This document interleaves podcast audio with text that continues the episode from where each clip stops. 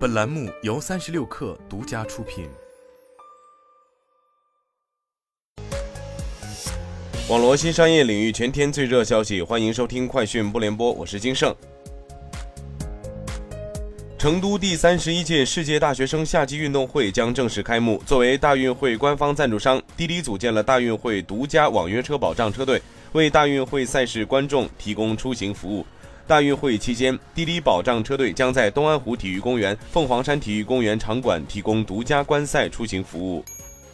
自驾租车平台哈罗租车今天发布数据显示，相比去年暑期，今年哈罗租车平台车辆预订量翻了一倍多，其中大学生毕业游、家庭亲子游成为暑期出游的主力军，同比涨幅明显。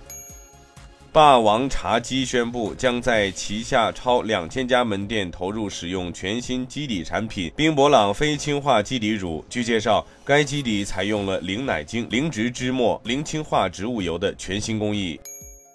据印度经济时报报道，知情人士称，丰田希望将其供应链引入印度，此类对话正在展开，主要针对汽车配件。据日经新闻报道，松下正在考虑向斯巴鲁提供电动汽车电池，预计两家公司将很快宣布寻求供应协议的计划。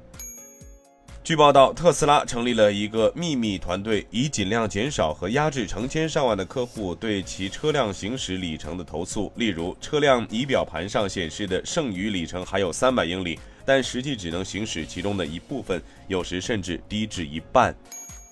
印度尼西亚贸易部长祖尔基夫里哈桑表示，印度尼西亚正在考虑限制数字平台上进口商品的销售，该限制可能适用于价格低于一百美元的商品。限制是为了保护当地企业。